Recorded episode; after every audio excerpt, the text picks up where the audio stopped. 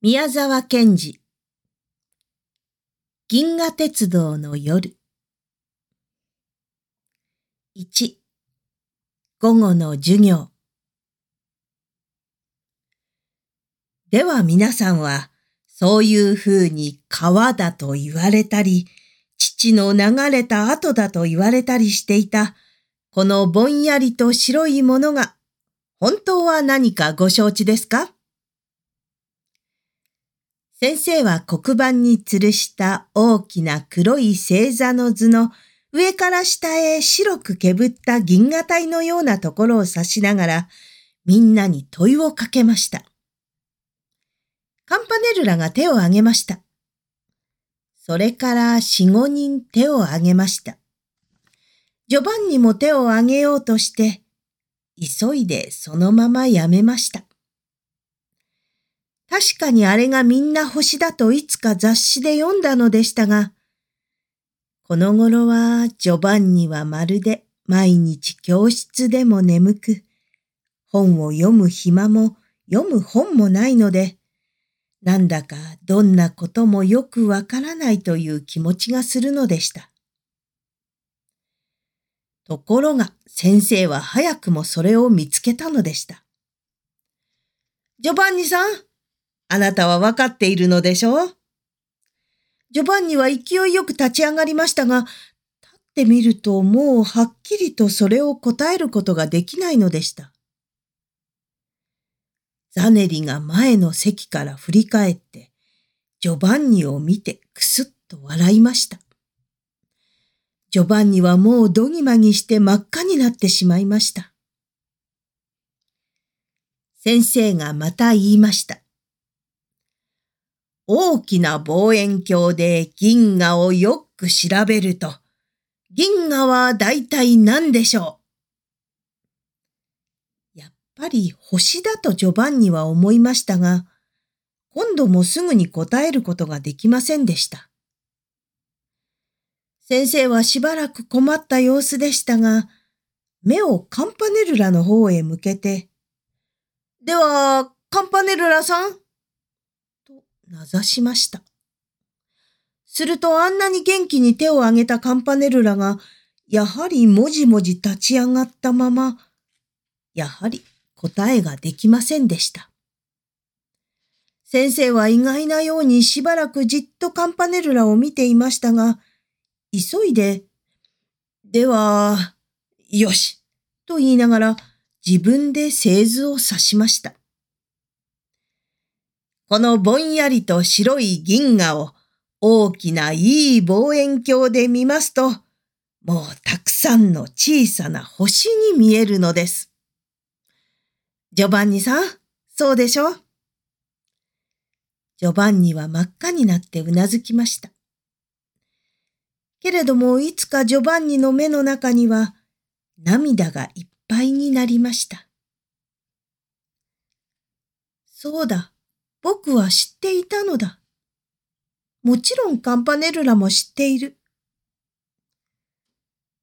それはいつかカンパネルラのお父さんの博士のうちで、カンパネルラと一緒に読んだ雑誌の中にあったのだ。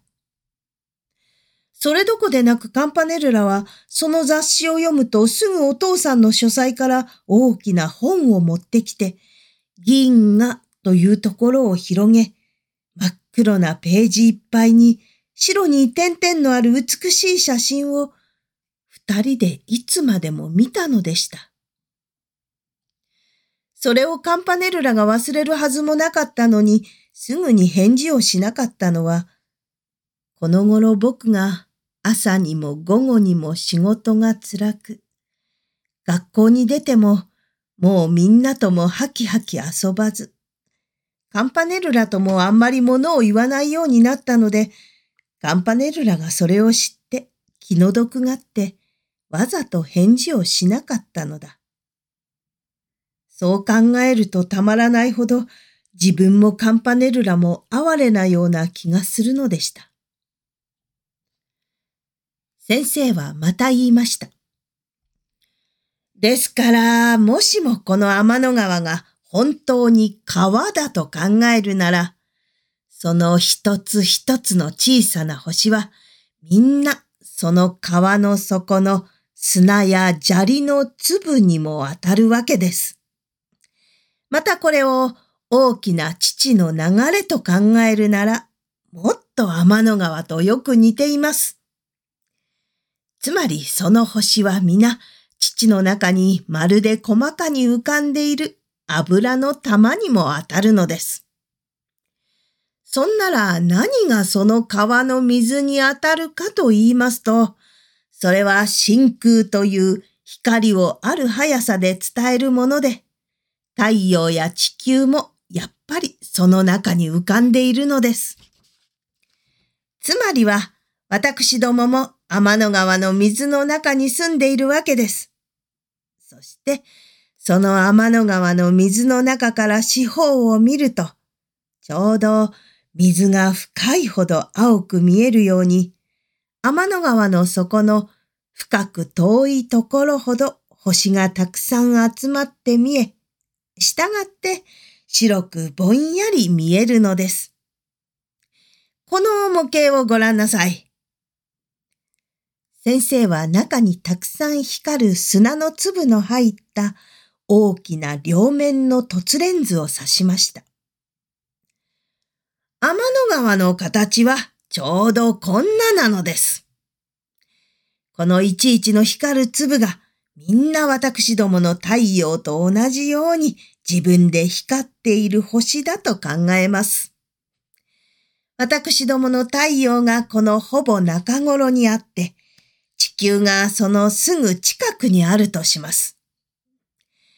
皆さんは夜にこの真ん中に立って、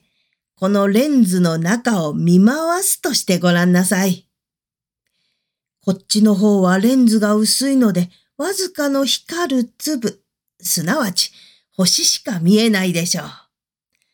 こっちやこっちの方はガラスが厚いので、光る粒、すなわち星がたくさん見え、その遠いのはぼーっと白く見えるという。これがつまり、今日の銀河の説なのです。そんなら、このレンズの大きさがどれくらいあるか、また、その中の様々な星については、もう時間ですから、この次の理科の時間にお話しします。では、今日はその銀河のお祭りなのですから、皆さんは外へ出て、よく空をご覧なさい。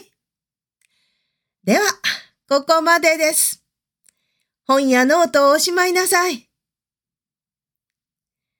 そして教室中はしばらく机の蓋を開けたり閉めたり、本を重ねたりする音がいっぱいでしたが、まもなくみんなはきちんと立って礼をすると、教室を出ました。